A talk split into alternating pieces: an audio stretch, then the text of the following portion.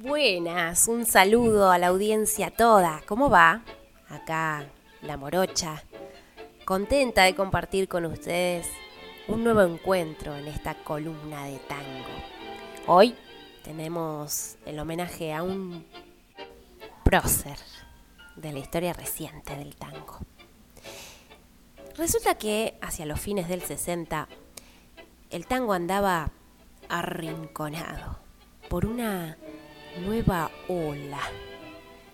Hacía falta una voz joven que asumiera la responsabilidad de la continuidad.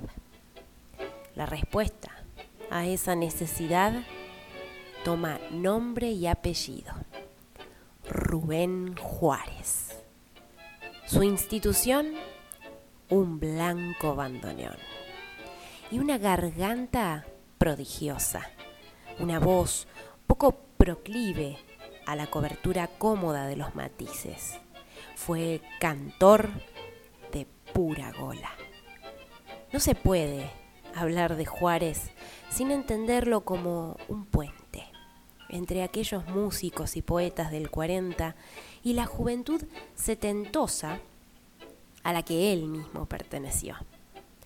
Aníbal Troilo ya le pronosticara un futuro sin techo, al tiempo de deslizarle algún que otro consejo tesoro sobre la técnica bandoneonística. En suma, Rubén Juárez es un músico que canta, no es un bandoneonista más. Posee cualidades de timbres propios que comenzaría a explotar justo cuando la lógica de lo biológico debiera haberle impuesto la decadencia.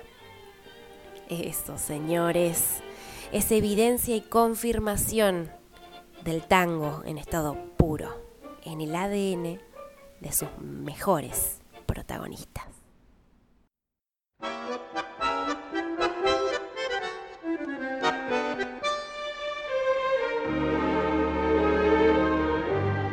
A veces se me hace que nació conmigo y durmió en mi cuna pegado a mi piel, que fue mi juguete y mi perro de pibe y toda la infancia la corrí con él. Que anduvimos juntos a torro y milonga, desvelo y bohemia, cigarro y café y a veces rodamos maniao por el suelo y nos levantamos con la misma fe.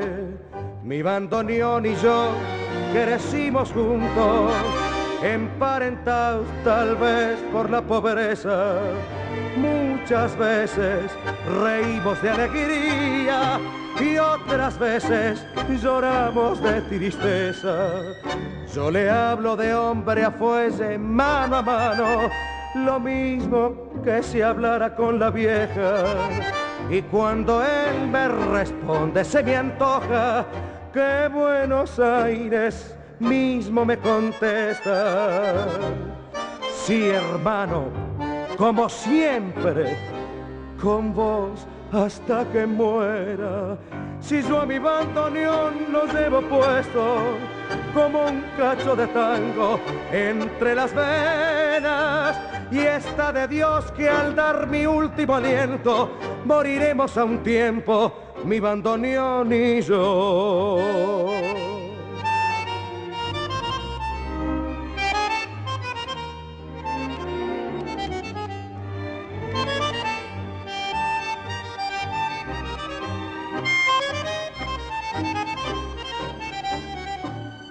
Yo le hablo de hombre a fuelle, mano a mano lo mismo que si hablara con la vieja. Y cuando él me responde, se me antoja que Buenos Aires mismo me contesta. Sí, hermano, como siempre, con vos, con vos hasta que muera.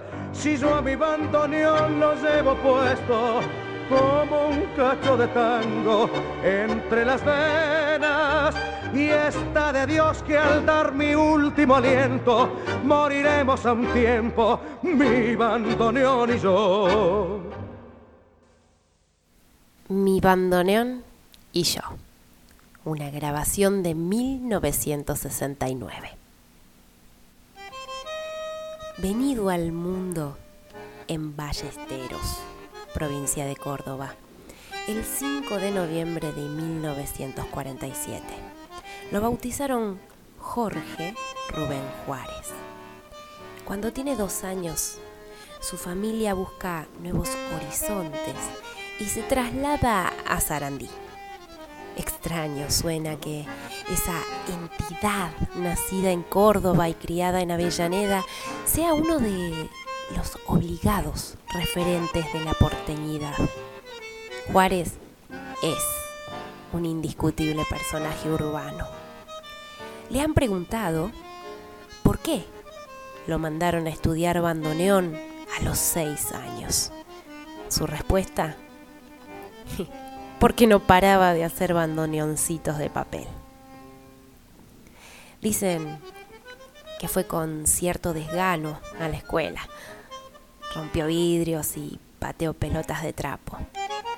En algún momento de su juventud hizo un trueque entre el tango y el bandoneón por el rock y una guitarra.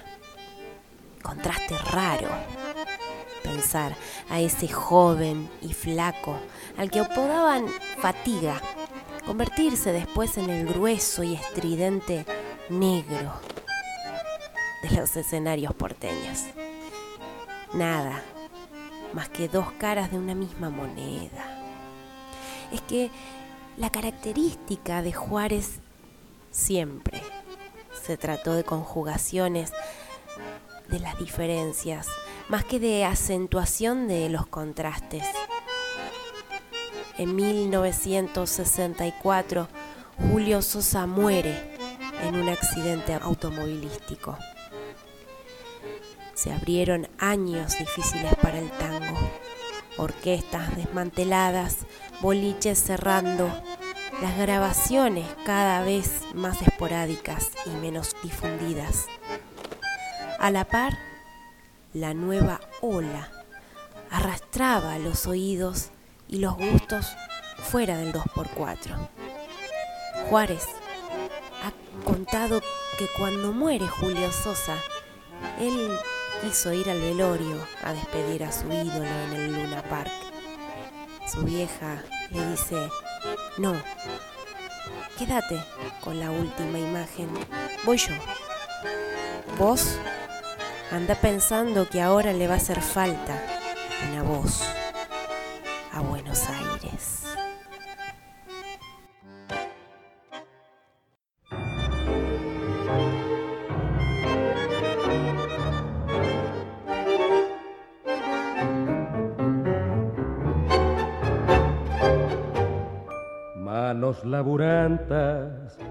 moldearon tu arcilla, mezcla milagrera de obrero y gorrión.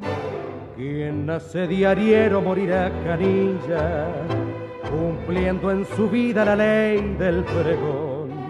Por vos Buenos Aires se despierta el alba, colgando en el aire sus trapos al sol. Sos el estribillo de un tango que arranca allá entre las teclas de una redacción. Canilla, quien peina caras diarieras habrá soñado cien quimeras que el tiempo hizo mil astillas. Canilla, peleando la vida gritos, ganaste un kilo de amigos que tu parada caudilla, hermano. La noche me dio un barato para estar en tu esquina un rato y evocar con tu pregón una leyenda sencilla que cuenta como a un canilla la vida lo hizo gorrión.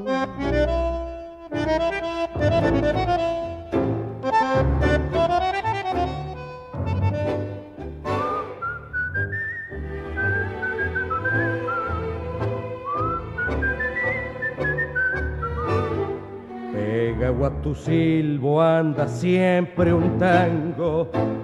Hijo de la noche que se arrima a vos, porque saben fija que tiene un hermano en todos los sitios donde hay un pregón, hermano. La noche me dio un barato para estar en tu esquina un rato y evocar con tu una leyenda sencilla que cuenta como un canilla. La vida lo hizo gorrión. Para vos, Canilla la primer grabación de Rubén Juárez como cantor en 1969. El negro Juárez ha contado alguna vez que a sus 17 trabajaba en una de las cosas que definirían su carácter. Cobrador para una fábrica de artefactos del hogar siempre rescata que le quedó bien aplicado ese personaje, con paciencia firme y atenta de sabueso, un seductor nato en la disuasión. Es al mismo tiempo de ese empleo que se las rebuscaba para pasar la manga junto a un amigo guitarrista por distintos lugares. La cita del batacazo ocurre un fin de semana de 1969 en Teodolinda, provincia de Santa Fe. Horacio Quintana, un ex cantor de la orquesta de Lucio de Mare, escucha a Rubén y se convierte en su alma mater y representante. Al poco tiempo consigue que le abran las puertas de Caño 14 y de la entrada definitiva al tango. Caño 14 era un verdadero templo tanguero. Así lo sentían quienes subían a su diminuto e inmenso palco y quienes alrededor de una mesa compartían el deleite ritual de escucharlos. El local se ubicaba en Talcahuano 975. A Juárez no le tiembla la voz ni los dedos sobre el teclado del bandoneón cuando le toca enfrentar a una feligresía que, en ese mismo escenario, tenía el oído acostumbrado a los chamullos de Pichuco, la polenta de Leopoldo Federico, los arranques de Osvaldo Rullero y la imponente personalidad del polaco Goyeneche.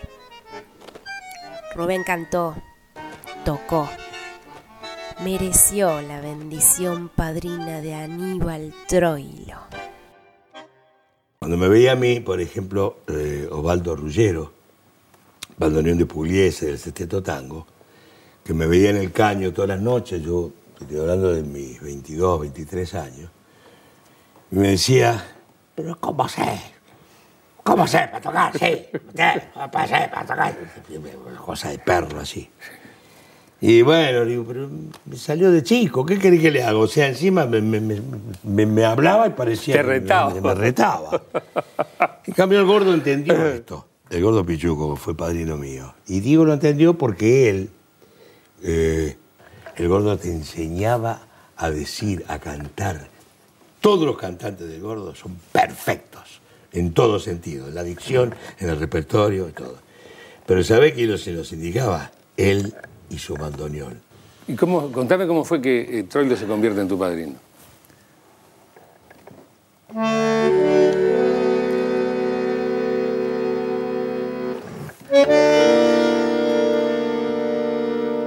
Había muy, poco lugar en Caño 14 para hacerse un camarín, porque, y menos para un pibe que recién se iniciaba. ¿Cuántos años tenía? 22 años. Me encantaba, la cocina del caño era maravillosa, te enterabas de todo, todo y al día, ¿viste? Pero por ahí pegaba un grito cope, dale, tráeme los zapatos, la... ¿entendés? Y por otro lado estaba Ruggero ensayando, ¿entendés? Los jeitos, lo que Y pero el pichuco no ensayaba ahí en la cocina, el pichuco indicaba en la cocina, despacito, nene, cuando llega el cuarto compás, usted haga por favor, póngame el violín, pero no me lo ponga en escena todavía, póngamelo desde una nota larga. Así ensayaba el gordo. Y daba indicaciones. Entonces, yo ante todas esas cosas que tenía ahí, un día veo un lugar ahí en el fondo donde tiraban botellas, basura, qué sé yo. Le digo al dueño, Vicente, "Eh, Vicente, ¿no puedo armar acá un mi camarín? "Sí, ¿Cómo va a ser un camarín esto? Hablaban todo así en esa época. Todos gritaban. Sí, todo. Todos enojados. ¿Qué pasa, pibe? Claro, o sea, o, o será que yo que era un tiernito de 22 años, todo me sonaba fuerte. Pero no por sé. ahí estaba de moda hacer mala onda. Que no, habla fuerte, ¿qué, ¿qué pasa vos? Como diciendo, no te vas a cambiar de palo, alguna Claro. cosa. Viste, retándote de entrada. Y ahí, alfombrado, calefaccionado, aire Ah. acondicionado, me encargué de tirar una boca del aire acondicionado, todo, todo, Todo. yo. Empaquetado, ¿sabes lo que es empaquetado? No. Puerta cerrada con llave. Ah, no es cuestión. ya, Lalo, tenés que conocer un poquito más el chamuyo. Entonces, empaquetado. Entonces venía el gordo, bla, bla, bla, bla. Ahí, se golpea la puerta. Le digo, ¿quién es? Dice, ¿qué pasa? Entró. Digo, gordo, ¿qué le pasa conmigo? ¿Sabés las cosas que me indicaba, loco? Bandoneón, tiene un bandoneón así. Hágame re, re mayor con mi mayor a la izquierda. Como yo no había estudiado mucho, entonces hacía lo que me decía. Me abría la, la cabeza. ¿Entendés? Yo me, me digo que me suena. Dice, bueno, ahora haga, haga un sol mayor en la izquierda y un fa mayor en la derecha. Me dice, bueno, ¿cómo le suena la cabeza? Esa es la enseñanza del gordo. No es que me enseñaba nota por nota. Bueno, le digo, ¿sabe por qué me pasa esto con usted? ¿Y por qué quiero ser su padrino? Porque a lo mejor fue el hijo que yo no he podido tener.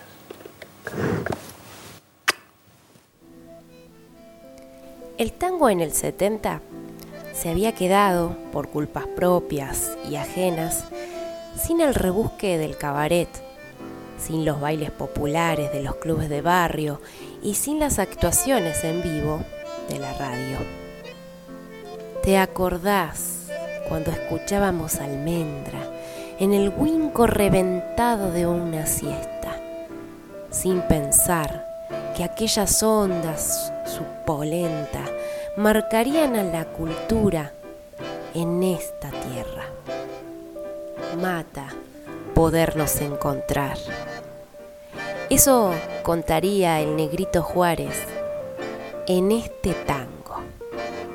Preste mucha atención.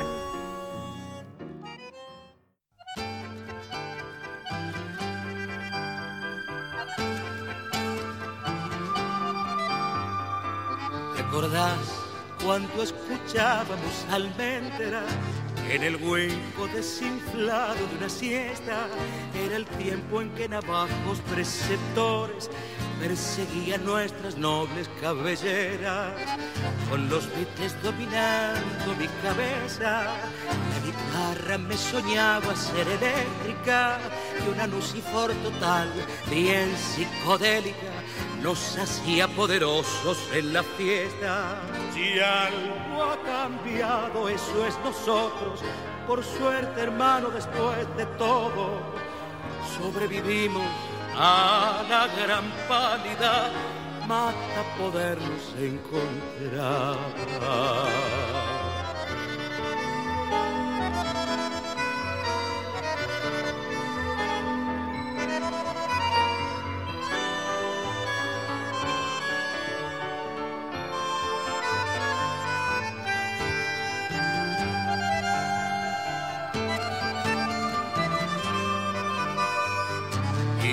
Si hoy uso el pelo largo es porque puedo. Huele a tango y rock and roll lo que te cuento. Cosas raras de este punto del planeta. Nuestra historia es la pregunta más compleja. ¿Te acordás cuando escuchábamos almendra en el huico reventado de una siesta?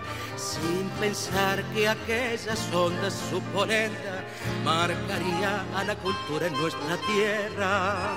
Si algo ha cambiado, eso es nosotros, por suerte hermano, después de todo, sobrevivimos a la gran pálida mata podernos encontrar.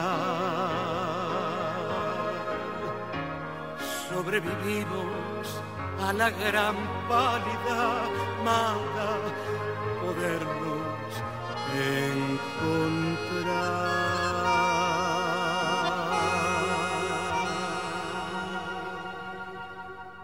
¿O no? Un día, cuando aparece el movimiento rock nacional, en el año 82, cuando viene la democracia, Alfonsín y demás, me empiezo a juntar, no quería quedarme afuera yo del movimiento rock nacional, porque yo me considero, en el fondo, siempre fui un poquito rockero. Entonces me junté con el Tano Piero, con Miguelito, con Cantilo, este, con Papo, y empezaron a hablar un día así en reunión, no me acuerdo si era para un concierto de Piero, me parece. Me dice, che, negro, serio, dejate de joder, si todos los bandoneones son negros, pero eh, ¿qué pasa, viejo? Digo, no sé, le digo, a mí no me molesta que sea negro, ¿a usted les molesta? Ah, son racistas ustedes, qué bonito. Dice, no, entonces salta, eh, Miguelito Cantilo dice, no, pero dice, vos serías el apropiado para lavarle un poco la cara al tango. Y te hago esta pausa, porque esa fue la misma pausa que le hice yo. Y de ahí mismo salí a un amigo mío, chapista, te lo juro, tocamos en concierto, qué sé yo. Entonces se lo di todo armadito y toda la parte de madera se la di a mi amigo. ¡Pum! Me dice, es un compromiso mundial el que me estás dando. Le digo, no sé, es un problema tuyo, querido. Yo quiero un bandoneón blanco. Y así me lo hizo. Cuando aparecí con la barra, se murieron. El negro era un tipo de yuntas. Besuquero, querendón. De esos que daban dos palmadas gruesas en la mejilla durante el saludo a alguien querido. Un alquimista nato, empeñado en conjugar y reunir. Su público estuvo engrosado por tangueros, músicos y también jóvenes en su mítico Café Homero de Palermo Viejo. Es que el negro Juárez mismo es resultado de un rejunte que conoció y mamó de primera mano a Pichuco, Goyeneche, Piazzolla, Franchini, Stampone. Un tipo de yeites, de tics, repletos de tanguedad, pero también de firme convicción de que la esencia hay que oxigenarla con lo nuevo. y qué mejor aliado para eso que un bandoneón.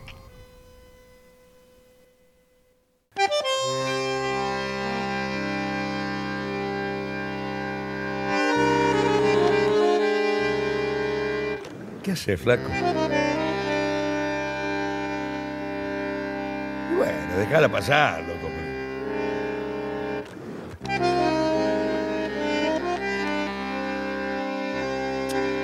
No, no, no es así, no. bro. Calmate, flaco.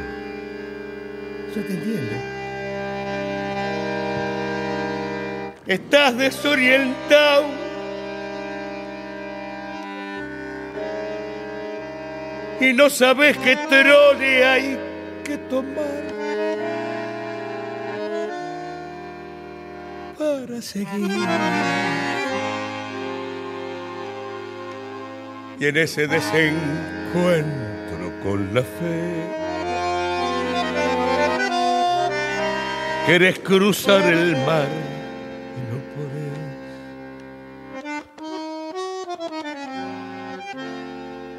La araña que salvaste te picó, ¿qué vas a hacer?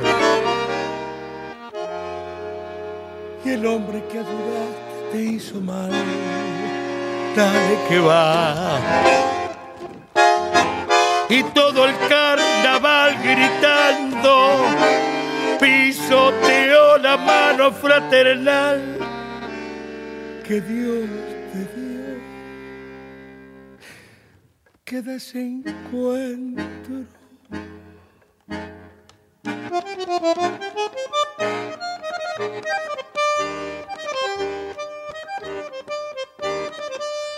Si hasta Dios está lejano, sangrar por dentro. Todo es cuento, todo es vida. En un corso contramano un grupir trampeó a Jesús. No te fíes ni de tu hermano, se te cuelgan de la cruz.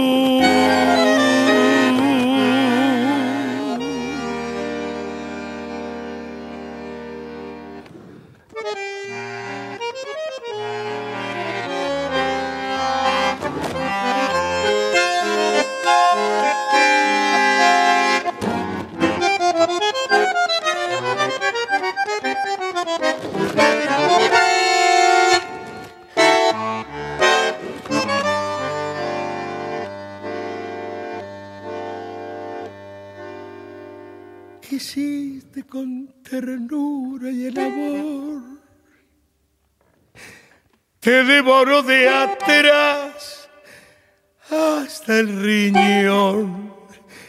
Se rieron de tu abrazo y ahí nomás te hundieron con rencor todo el árbol. Amargo desencuentro porque ves que es al revés. Creíste en la honradez y en la moral que tú pides. Por eso en tu total fracaso de vivir, ni el tiro del final te va a salir. Por eso en tu total fracaso de vivir,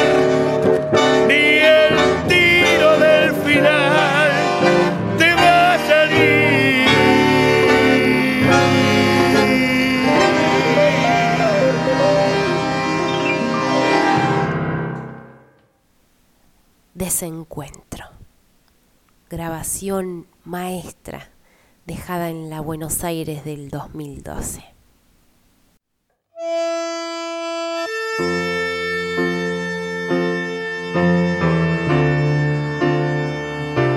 Te quiero, Buenos Aires. Te quiero, ¿sabes?